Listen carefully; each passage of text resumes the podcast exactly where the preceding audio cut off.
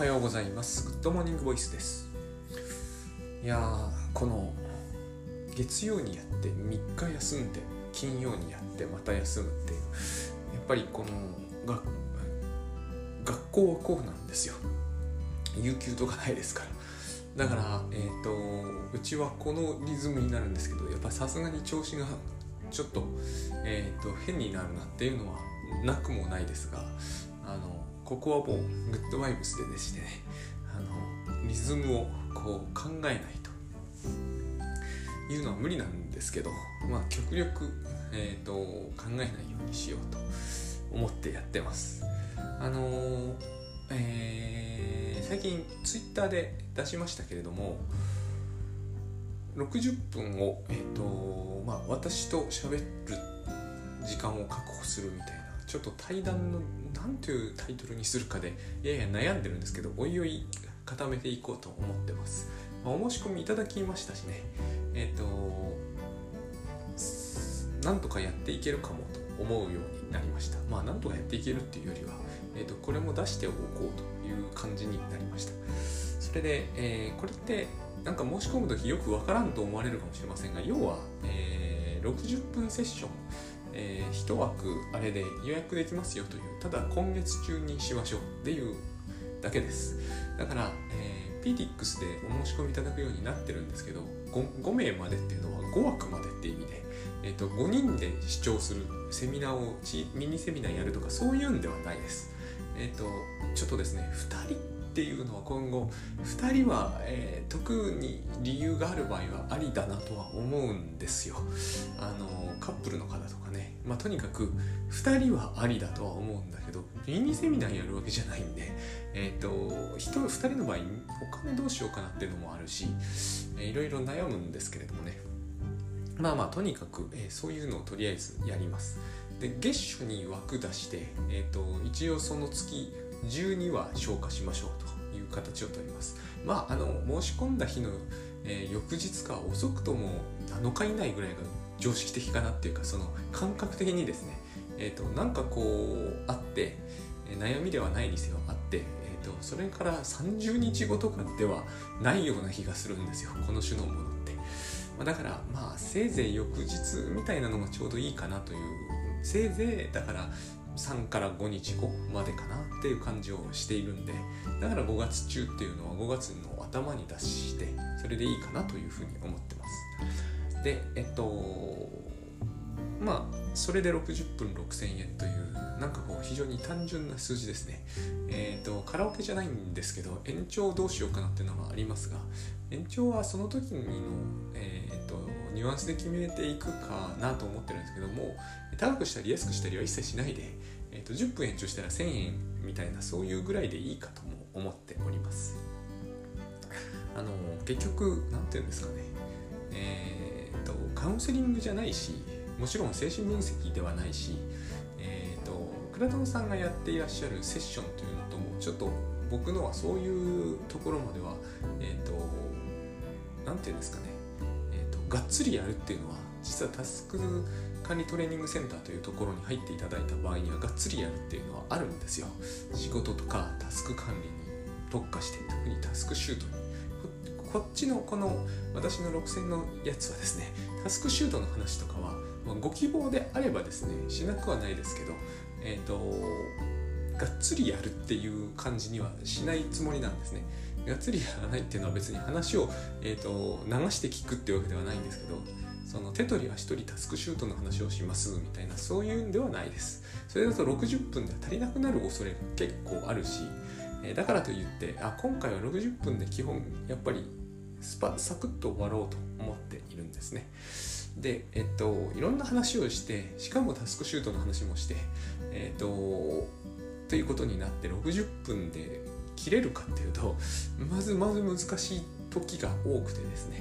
えー、とだからタスク管理トレーニングセンターの方は時間は一応決めてはあるんだけれども終わるまでは私はやりますっていうスタンスですがこのこっち側の、えー、と佐々木翔吾と60分みたいなやつは60分が基本ですから、えー、と解決したかしないかとかそういうことはあんまり、えー、と解決っていうのかなその聞かれたことに、えーと、きちっと自分なりに答えるってことはしますけれどもあの何て言うんですかそのここでうまいハックを考えつきますとか、えーと、いいアイデアが必ず思い浮かびますとかそういう話ではないと思ってください、まあ、CM になってないような気がするんですけど一応 CM でした。でえっとですねうんまあこれはだからそうですね また話し続けちゃってますけどおいおい、えーと、これを形にしていくぞっていう今はまず始めてみましたという段階ですね。であそうだ。先日ですねえっ、ー、とすげ義治さんかな。あの要するに漫画家ですね。もう亡くなってると思うんですけどあの漫画を読み直してえっ、ー、と久しぶりに、まあ、結構固めて読んだんですね。非常に古典的なでもすごくこうあれですよね。知識を書かれた人ですね。あと源泉館主人が有名。えっ、ー、となんですけれどもその短編で何て言うんですかね、えー、新古典主義みたいなそういう言葉は漫画にはないかもしれませんけどそういう感じの方です。すごく古い日本の情緒を書いているようで、えーと、かなり、えー、シュールな感じもして最先端的な、まあ、1960年代でいう最先端ですけどね、えー、感じがする。そういう私かなり好きでかなり読んだんですよ。でも突然読み始めたタイミングがあってそれがなんか突然来るんですよね柘さんの作品って。で、えーと、中にですね「夜がつかむ」っていう作品がありましてああいう表現ができればなってまああれ漫画ならではな感じがするんですけどねえっ、ー、とああいう表現こそまさにある意味ナルシシズムの病理っていうか精神分析の世界ってこれだろうなっていう感じがする話なんですよ。えーと、いきなり冒頭がですねすでに何回ちょっと病んでる感じなんですけど男女が裸で寝てんだけどすっごく真夏の暑い日っていうニュアンスですね。最近で言えば熱中症で死ぬレベルな感じがするんだけど、まあ、昔の日本は締め切ったからって熱中症で必ずしも夜若い人だったら死なないぐらいの暑さにしかならなかったんだけどでもまあ締め切って寝るっていうのは正気ではないですね。で女の人があのとにかく暑かった。けたら男の人がこう殴り出すと、まあ、今で言うと完全にもう DV 的世界ですがそういう、まあ、古い話なんでね。でなんで殴るかというと、えー、夜が入ってくるっていうんですよ。ところがこの女の人はですね、えーと、これをその文字通りには受け止めないんですね。当然なんですが夜が入ってくるとかって意味不明ですからね。でそのセリフが非常に私はこうそうだこれだって思うんですけどなたはいつもそういうことを言って私のことをいじめるけどこれなんですよね。えっ、ー、とそうじゃないんですよ。男の人は後ほど分かるんだけど本当に夜につかまれるつかまれるというか夜がまず侵入し部屋に入ってきてそしてこう夜にいたぶられるわけですよ。それがもう恐ろしくて恐ろしくて仕方がないんですね、えー、迫害妄想の一種だと思うんですけどまあえーと、蒸気を完全に逸してるっていうニュアンスですね。でだけれども女の人はその現実が当然見えないので、えーと、私をいじめるためにそういうことをでっち上げてるっていうふうにあるいは何か非常に奇妙な比喩アレゴリーを使って、えー、私をいびってるっていう解釈をするんですね。これがですねもうなんつうんですかね。まず一つには見えてるものが違うとはこういうことだよなっていう話なんですね。だから精神科医精神分析家とか、まあ、カウンセラーもそうですが必要になるんだと思うんですよ。これを、えー、内面から理解しようとしてくれる人がそもそもこの世にいないとはどういうことなのかっていう問題だと思うんですね、えーと内面から理解しようとしなかったこの人何を言ってんだろうって話になるじゃないですか。でその奥さんも奥さんなんだと奥さんなのか単なる同棲してる人なのか分かんないですけどギリギリ近いところにいるからつまり内面が理解ある程度できるはずだからそんな男の人と一緒にいるわけじゃないですか。殴られてるのに、えーと、その意味不明な話で殴られるのに一緒にいるわけだからだから相当内面が理解できるはずなんだけどやっぱり、えーと解釈されてしまうわけです。それそのセリフは私をいじめるために言ってるんだと。これはつまり意味付けなんですけれどもでも意味付けしないと,、えーと、意味不明になっちゃうから意味付けしなきゃなんなくなるわけですよ。ここなんですよね私たちのすれ違いって。このセリフは私はすごくいいセリフだと思って何度も読んじゃうんですけどね、えー、精神分析家だったら絶対言っちゃダメなセリフですよね。だけれどもえっ、ー、とこれを普通の人だったらごく当然一番よくあのなんていうんですかね、えー、相手に寄り添って解釈したところがこの辺ですよね。でも、えーと、ここを頑張らないとコミュニケーションってやっぱり、えー、不十分なままに終わるだろうなと。ここで、えー、自分流の解釈を施してしまうとここにしか行きつけないですよね。どう考えても夜は入ってこないし掴まないですからね足とか。だけれどあれ漫画だから足を夜が掴むって感じを、えーと、むしろ何て言うんですかね、えーとベタに描写してしまった方が、えー、きちっと表現できるんですよ。でこの男の人の問題というのはもちろん、えーと、多分ですよ。もちろんはないな。自明なものは何もないんですけど、え、でも柘さん書いたわけだから、えーと、やっぱり何かあるんですよねそこにはね。でこの男の人の問題というのは当然やっぱり当然って言っちゃダメだね。あのおそらくおそらくは、えー抱え込む母親が不在なんだと思うんですね。えーと、つまり寝るっていうこと夜になって寝るということはですねそこに必須の意味付けがあると思うんですね。大丈夫だという、えー、現実ならなんとかなるっていうやつですよね。現実に対する信頼がある。ないと寝られないですよね。現実というものが、えー、信頼できないんだったら暗い中で寝てしまったら何が起きるか分かったもんじゃないじゃないですか。端的にそれが夜が入ってきて夜の侵入というつまり侵襲なんですよ、えーと、インピンジメントなんですよ。あれはきっと。あのー、母親というものがですね、えーと、得体の知れないものに変化してしまうんですよ。だって赤ちゃんになって考えてみればですね夜とは何なのか知らないですよね。暗くなるのはなぜなのかそれも知らないですよね。ただ現実というものが良くしてくれるんだと,、えーと、母親がミルク持ってきてくれるようにね何しろ母親というのは自分の体から自分の食事出してくれるんですからね。もう万能極まりない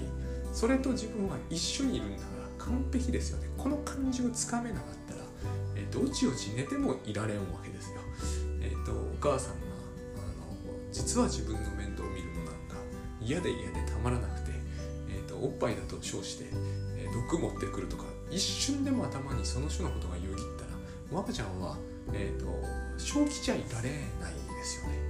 えー、夜が侵入してくるわけですよ。あの昔昔では全然ないな。あの先日藤山さんという方がよの、えーと、あれ多分藤山さんのだと思うんですけどね、ーと、精神分析のセッションの中でセッションとは言わないのかな、まあ、精神分析のあのこう中でですね、えー、クライアントが全く一言も喋れないという、まあ、この種のクライアントさんはいっぱい出てきますけどね、えーと、全く一言も喋れないんですよ。自由連想するということがまず普通にできるという、まあ、普通にもいろいろあるけれども普通にそれなりにできるというのは多分それなりにもう大丈夫なんですよね。だけどその人は別に日常生活では普通に送ってるんだと思うんですよ。えーと、だから難しいんですよね。そういう問題って人間は普通にいっぱいあるので必ずしもうつだとか、えーと、そうだとかいう話じゃなくてもですね日常生活はそれなりに支障なくやってるように見えても、えーと、例えば精神分析が一旦スタートするとピタッと一言も喋れなくなるとか言ったことが起こるんですよ。起こるらしいんですね。私はやったことがないから分かんないんですが多分そういうことはあるだろうなとは思うんです。すごく緊張するとかね。で、えーと、その人はずっと言ってるうちに何がいけないのかというと窓から外が見えるのがダメだと。この話はさっきのですね戸が開いてると夜が侵入してくるというのと多分一緒だと思うんですね。あのいろんな意味で違うですがでも同じ問題を同じような問題を抱えてるんだと思うんです。つまり僕はこう考えるんですよ。えー、私たちは世の中に勝手に意味付けをしてるんだけどその意味付けの仕方は、えーと、大半大半と言って多すぎれば5割は母親がした意味付けだと。というのはどういうことかというと母親が見るように世の中を見ていると。いうことはどういうことかというと私が赤ん坊だった時に母親がこれであなたは生きていけるんだからねっていうそういうメッセージを私に、えーと、送りつけたと。でそのこれでっていうのはつまり母のものの見方ですよね。もちろん正しいんですよ。水は飲めるミルクは飲める、えーと、酢は飲めないね。飲めなくはないですけどね、えーと、そういうものの見方を僕らは身につけておかないと生きちゃいけないんで、えー、とそういうですねこれは社会的なって意味じゃないと思うんですよね。もうどっちかというと母親的な、えーと、その言い方がちょっと行き過ぎてるなら人間的なものの見方というものをしかもそれをすごくパーソナルに植え付けられてるんですよ。例えば母は、えーと、家に虫が入ってくるのは許せないとかこれ人間全域に、えーと、マッチしてる考え方じゃないですよね。人間ならみんなそう思うわけではないし社会的でも別にないですよね。社会の教科書とかに部屋に虫が入ってきてはいけませんとか書いてないですよね。道徳の教科書にむしろ逆のこと書いてたりしますよね。つまりパーソナルなんですよこういうのは。えっ、ー、と騒ぐじゃないですか。君あのいろんな虫がこれから入ってくる季節になりましたが騒ぎますよね騒ぐ人は。えーと、これはそういうものの見方なんですね。で私にもそういうものの見方を、えーと、と反映させているわけです。私はその子までは騒がないんですけどつまり他のものの見方も、えーと、と他のところで手に入れてますから。だけれども母親のものの見方というのは、まあ、母親に普通に育てられればかなり重大な領域を占めちゃうんですね。その中に、え、夜が来ても大丈夫だとか、えーと、戸を閉めてあれば大丈夫。この戸を閉めてあればっていうのはすごく意味深だと僕は思うんですね、えーと、あるいは外から見えないようにカーテンが降りていれば大丈夫。この辺からさっきのあの患者さんの、えーと、窓から外に見えるのにその窓そんなにでかいのかどうかわかんないですよ。だけど外が見えるのにここで話をするわけにはいかない。パーソナルな。こういう観点って出てくるんですよ。人は真理で生きてるから。つまり自分はどういう何て言うんですかね、えー、世界に意味付けを施して生きているか。というのはとても大事な話で、えー、それそのもののそのものの見方というかそのものの感じ方はもう取り外しが効かないんですね。えーと、何がどう見えるかっていうことと意味付けがイコールになってるからそうですよね。これはリンゴだってのは意味付けじゃないですか。えっ、ー、とリンゴでも何でもないんですよ。他の生き物にとっては。でも我々にとってはこれはリンゴだという意味付けをしてそれで機能しますよね。えっ、ー、とそれは毒リンゴだって意味付けしたら全然話が違ってきちゃいますよね。えーと、ああいう風に見えるものは全て毒ですっていう意味付けを子供の時からされようものなら大変なことになると思う。んまな板の上にはウイルスがあるとかないとか思うか思わないかで生きていきやすさはガラッと変わりますよねそういう風に、えーと私たちは目に見えないものとかどうなってるのか本当のところ自分は分かってないものこういうものはいっぱいありますが本当のところどうなってるか分かってないものが、えーと、こうなっているだろうという当たりをつけて、えー、それで生きていてしかもその当たりを信用してるのはおそらく母親を信用してるからなんだと。まあ、この場合グッドバイブス流で言うと信頼か。僕はつい信用って言ってしまうのは僕のここら辺の薄さを少し、えーと表してる気がしますね。で例えばなんですけどよく漫画とかであるじゃないですか。まあよくはないけれども。例えば梅津和夫さんとかが割と書きそうなことで、えーと、水道のホースとかから虫出てきたりするんですよ。これはなどういうことなのか。中見たことほとんどないですよね私たちは。水道管の中とか、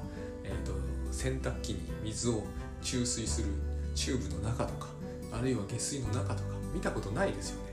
えーと、そこに不信感を抱く人は、えーと、何かそこに得体の知れないやばいものがうようよしてるんじゃないかというイメージを持っててもそんな不思議はないわけですよ。私は全然持ってないですけどね。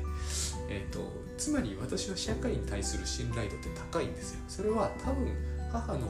あるいは父の社会に対する信頼度根底のところでは結構高いんですよ。口先では全然違うこと言いますけど大体そんなものはですねインストールされないんですね。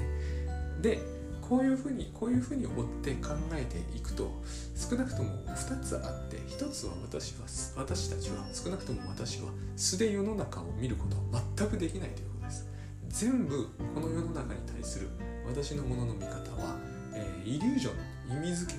えーと、空想何でもいいんですけどそういうものばかりで満ち満ちてるんです。これは四角い窓が四角であることはおそらく事実だってことではないですよ。それはおそらくそうなんでしょう。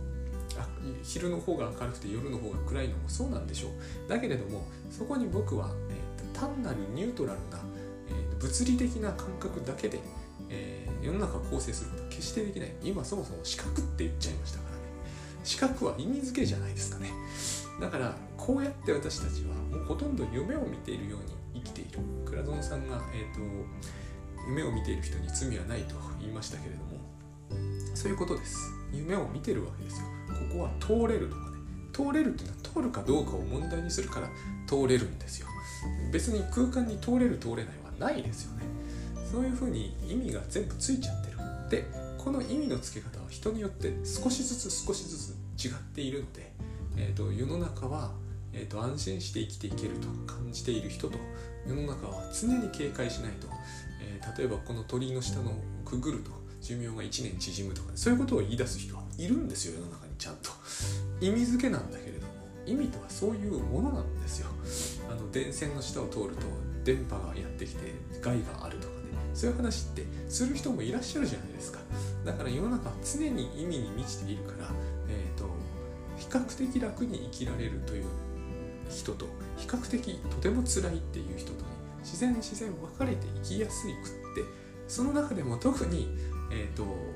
厳しいのがいわゆるプライバシーに関わるものがすごくこう危機に瀕しやすい。つまり、え母親に抱えられてないって言い方をするんでしょうけどね精神分析では、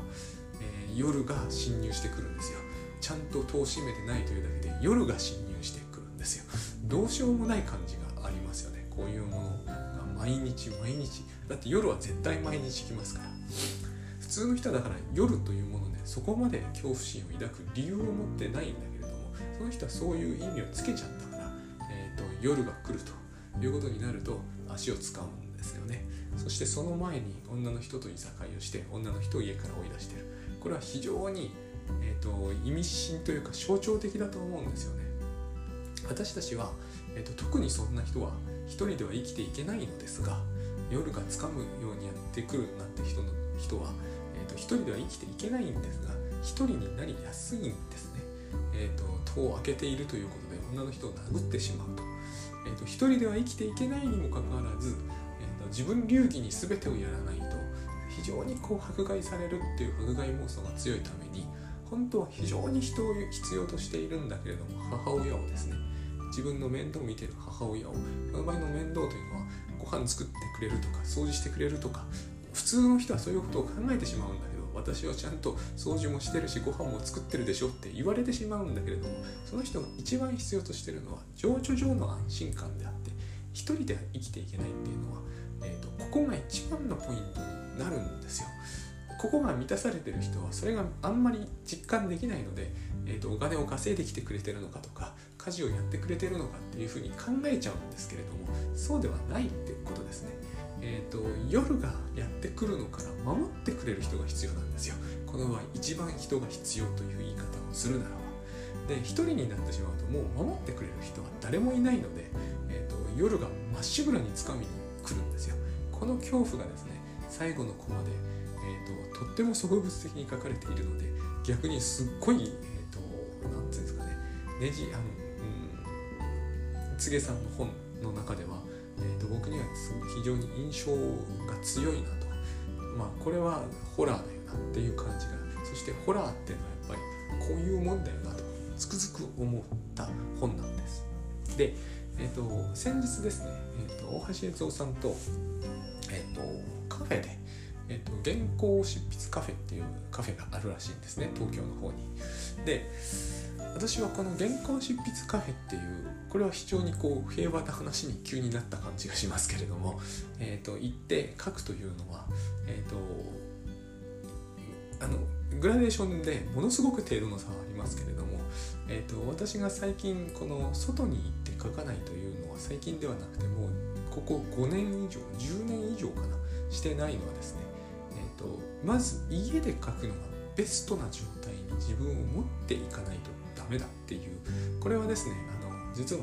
原稿執筆の話とまたちょっと違ってくるんだけどつまり実はこれ原稿執筆の話じゃないんですけどね、えーと、夜がつかむ話なんですよ私の中では。えーと、夜がつかむかつかまないかはわからないんですよ。いやもちろん皆さんにとって夜がつかみにやってくるはずはないんですけれどもでも夜が本当につかむかつかまないかはわからないんですよ。ほらあの時々ここでもしますけど夜真っ暗になってしまった時にせっせと,、えーと、ままごとに興じていた子がハッとなって急に恐ろしくなって、えー、放り出して帰ってきてすごい怒られると。この状態をよく僕は連想するんですけどこれえっ、とですね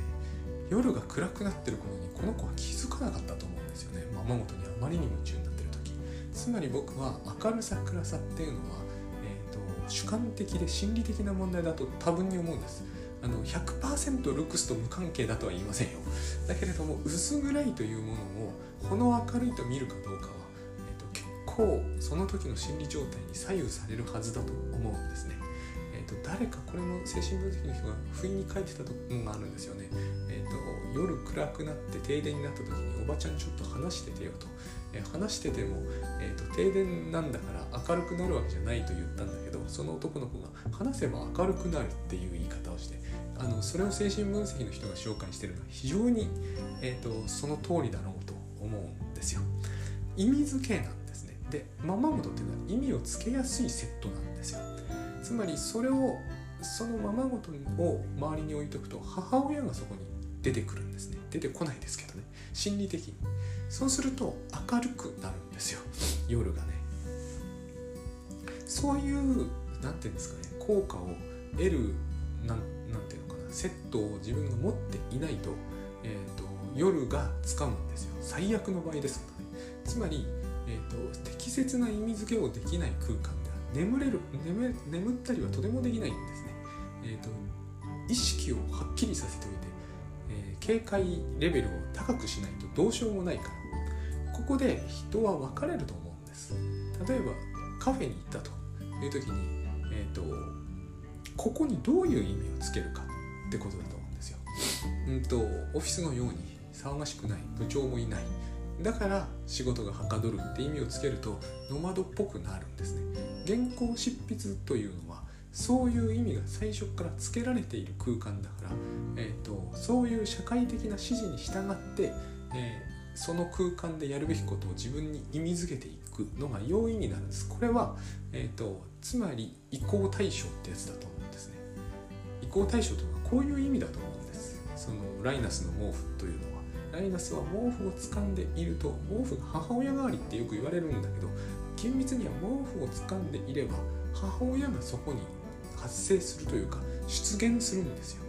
もともといるんですよ心の中に。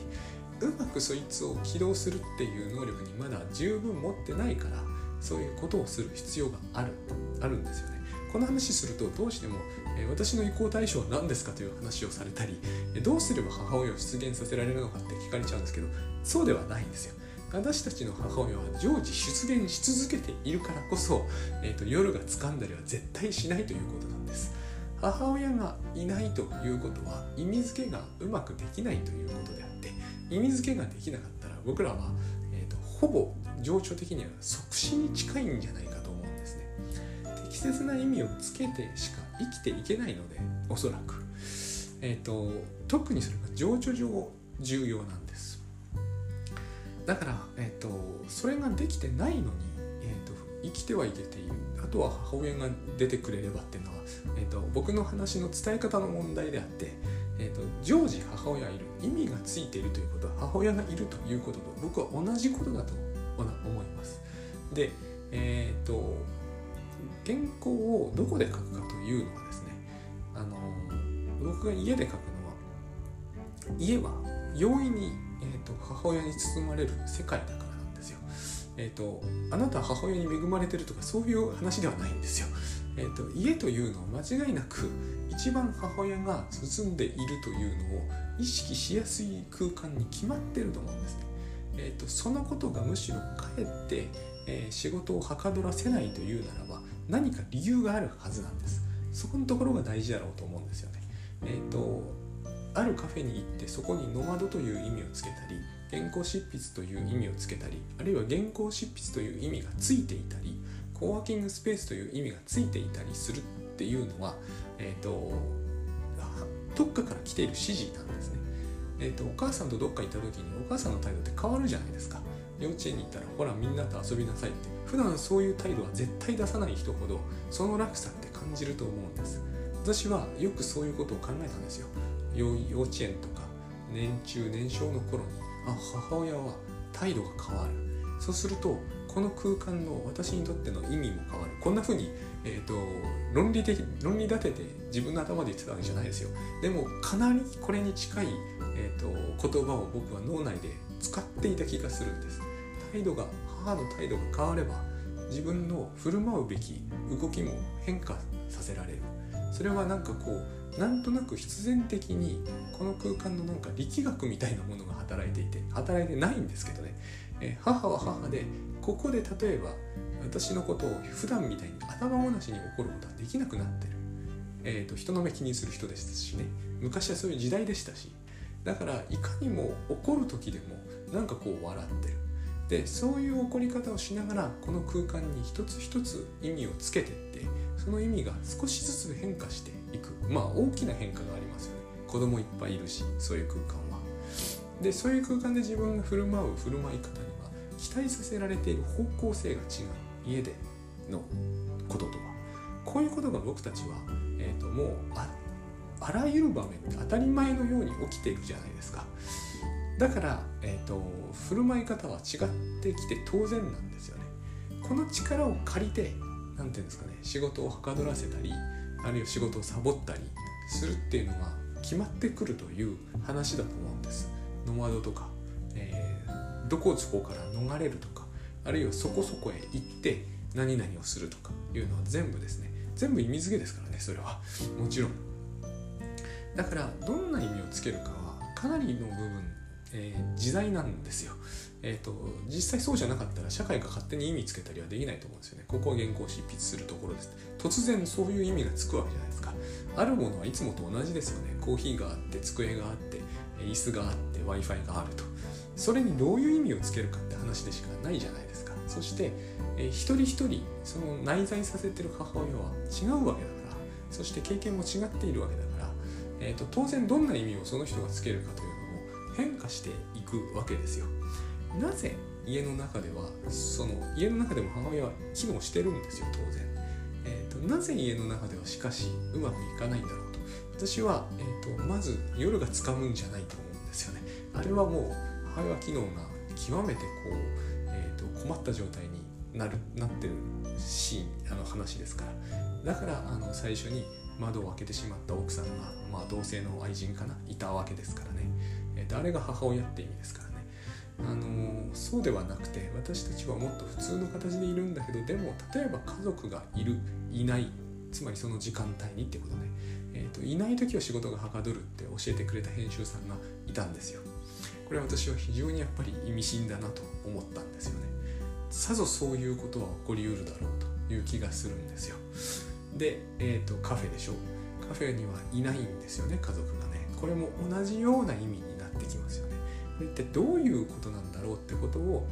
考えないとダメだなって思うんですよ。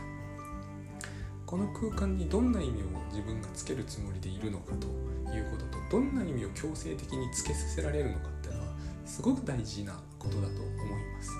で、えっ、とこれを何て言うんですかねテクニカルにやってるんですけど今の時代というのは本当本当はもっともっと情緒的な問題で、けない。